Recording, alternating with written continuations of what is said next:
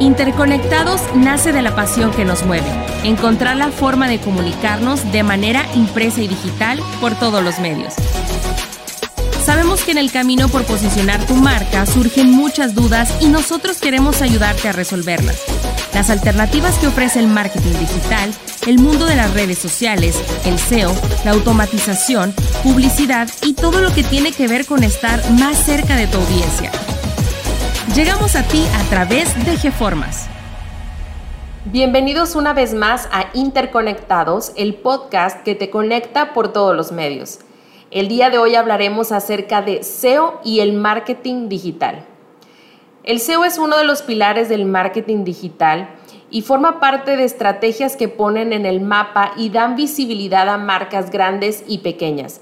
Por eso es crucial informarse sobre el lugar que el SEO ocupa en una estrategia digital exitosa. Y es precisamente por esta razón que nuevamente nos acompaña Saúl Castillo, gerente de ventas en Geformas y especialista en posicionamiento orgánico, con más de 13 años de experiencia. Bienvenido, Saúl. Hola, Loro, muchas gracias por la invitación. Gracias a ti, qué gusto que nos acompañes el día de hoy. Saúl, me gustaría iniciar clarificando qué es el SEO y qué es el marketing. ¿Qué similitudes o diferencias tienen? ¿Cómo se relacionan? ¿Qué nos puedes decir al respecto? Híjole, Loru, qué, qué gran pregunta, pero tratando de responder, el marketing digital es una rama de la publicidad con características muy específicas. A diferencia del marketing tradicional, el marketing digital nos permite conocer a los usuarios y establecer diferencias entre ellos. El principal beneficio es que tenemos acceso a información valiosa para medir nuestros resultados y avances. El SEO, por su parte, corresponde a la sección analítica de las estrategias digitales. Esta búsqueda por la optimización de motores de búsqueda nos ayuda a establecer objetivos y analizar conversiones. El SEO en este ámbito te permite identificar tu posición en el alcance del usuario y utilizar herramientas para encontrar palabras clave y analizar a tu competencia. Su rango de uso pertenece estrictamente a los motores de búsqueda en Internet, por lo que es imprescindible para tu estrategia digital. El cambio constante y acelerado de las tecnologías de la información sin duda es un fenómeno que sacudió la vida de los seres humanos de manera inesperada la tecnología se convirtió en una cuestión que modifica nuestra vida cotidiana aún a la fecha. Pero cuéntanos, Saúl, desde tu perspectiva, ¿cuáles son los cambios que has notado en el mundo debido a la evolución de las TIC? Ha cambiado completamente la forma en que interactuamos y en que las empresas interactúan con su mercado. Pero los principales cambios que podemos observar son la inmediatez, la facilidad y la eliminación de intermediarios. Las tecnologías de información nos permiten establecer una relación personal con el consumidor.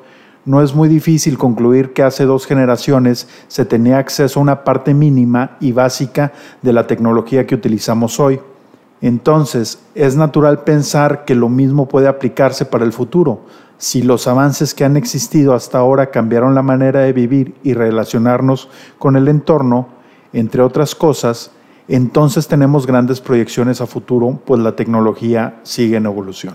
Bien, ahora me gustaría que nos enfoquemos en marketing. Saúl, ¿nos puedes mencionar cuáles son los canales de marketing digital? Los canales de marketing digital son todas las tácticas que pueden ser utilizadas en tu estrategia de marketing en Internet. Los canales tienen sus propias reglas y recursos y cada día son más los que surgen en la búsqueda de desarrollar nuevas y mejores estrategias. Una estrategia digital competente toma en cuenta y reconoce las características de cinco canales, búsqueda, social, video, email y display. Si me permites, te explico cada una de ellas. La búsqueda se refiere a la manera en que los usuarios utilizan los motores de búsqueda, es decir, la forma en que acceden a la información de tu página. En este canal es donde entra el rol del posicionamiento orgánico, pues se ocupa de que tu página sea posicionada de manera en que el usuario la encuentre con mayor facilidad. Luego está el canal social. Aunque las redes sociales juegan un papel importante, son comúnmente subestimadas usadas de manera poco provechosa. Este canal no es tan efectivo para generar ventas directas, pero sí tiene la capacidad para generar contenido viral e interactuar de manera personal con el usuario. Otro canal es el video, la joya del contenido en Internet. El consumo del video ha ido a la alza en la web. Una prueba de esto son los incontables servicios específicos para video. Simplemente tenemos que ver el éxito de plataformas como TikTok. Actualmente se consumen más de cuatro horas diarias de video en Internet. El canal que más ventas directas produce al día de hoy es el correo electrónico. Y aunque se considere anticuado por ser el más antiguo de los canales online, el email es un sistema publicitario amigable que llega directo al usuario. Y por último está el display, que son todos los sitios web de terceros que le dan publicidad a nuestra página. Uno de los principales proveedores es Google, con su red de display que nos permite llegar prácticamente al 90% de los usuarios de Internet del mundo a través de millones de sitios web, páginas de noticias, blogs y sitios de Google como YouTube y Gmail. Y bueno, estos cinco canales también se clasifican por tipo dependiendo de cómo obtenemos su servicio. Esto que acabas de decir es muy importante y entonces la pregunta sería, ¿cuál es la clasificación de canales por tipo? En términos generales, podemos hablar de tres canales, de pago, propios, adquiridos o ganados. Los canales de pago son aquellos en los que tenemos que pagar para llegar a su público, lo que también podemos ver como rentar audiencias. Están los canales propios, que son los medios de los que tenemos control total y son de nuestra propiedad, como pueden ser el sitio web o blog. Para contar con un canal en el que tu contenido está disponible las 24 horas del día, todos los días, es necesario alquilar un dominio y un servicio de hospedaje web. Y por último está el canal adquirido o ganado.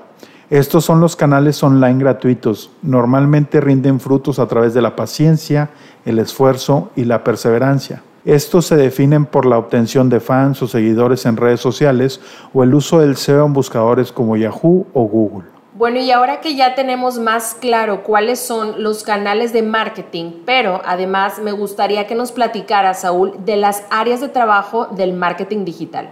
Claro que sí, Loru. Una de las áreas de trabajo es la web. Esto quiere decir trabajar en tu sitio mediante un gestor de contenidos. Estos son por lo general fáciles de utilizar y sencillos de administrar. Algunas soluciones son Wix, Squarespace y WordPress que se ocupan de cubrir los puntos básicos adicional a los servicios de hosting. Y otra área es la analítica, o sea, el uso de herramientas para conocer los resultados de nuestro trabajo. Y hay servicios gratuitos como Google Analytics que son de gran ayuda. Lo importante es que estemos monitoreando permanentemente los indicadores como el número de visitas, la duración, el número de usuarios o la tasa de rebote que tenemos. Por todo esto que nos comentas, entonces entiendo que el marketing digital debe de tener un plan de medios digitales. Exactamente, Loru. Y más en un contexto como el que estamos viviendo, donde surgen nuevas tecnologías, pero también nuevas tendencias. Y es ahí donde podemos perdernos con tanto eh, ruido que hay en la red. Por lo tanto, es muy importante tener un plan que siga el ciclo de creación de estrategia, recolección de datos, análisis y replanteamiento. Además, debemos de alinear todos nuestros esfuerzos al plan empresarial y al plan de marketing existente.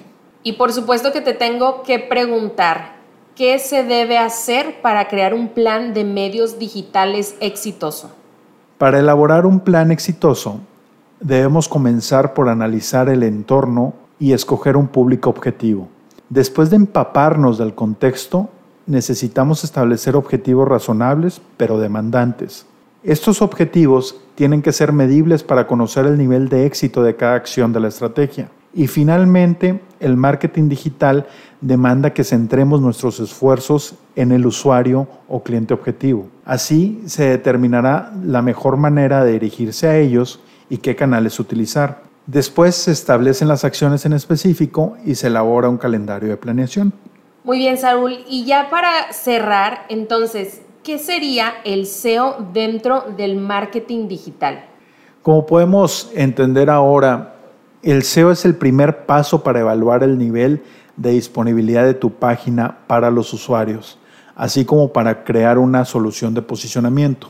El SEO es la puerta de entrada digital a tu empresa esta siempre estará abierta y disponible para el usuario. Por esto mismo, el SEO es considerado uno de los canales fundamentales del marketing digital. Si bien es una herramienta costosa en términos de labor, tiempo y esfuerzo, es muy efectiva y muy rentable. Además, es un elemento de trabajo propio, por lo que está enteramente en tus manos decidir el tipo de calidad que tendrá tu estrategia de posicionamiento orgánico. Definitivamente el SEO es la base para una estrategia de marketing digital efectiva.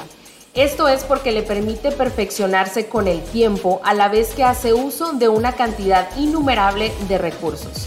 Saúl, muchísimas gracias nuevamente por estar aquí. Gracias a ti, Loru, por la invitación. Y por supuesto, gracias a todos los que nos escucharon en este nuevo episodio de Interconectados, el podcast que te conecta por todos los medios.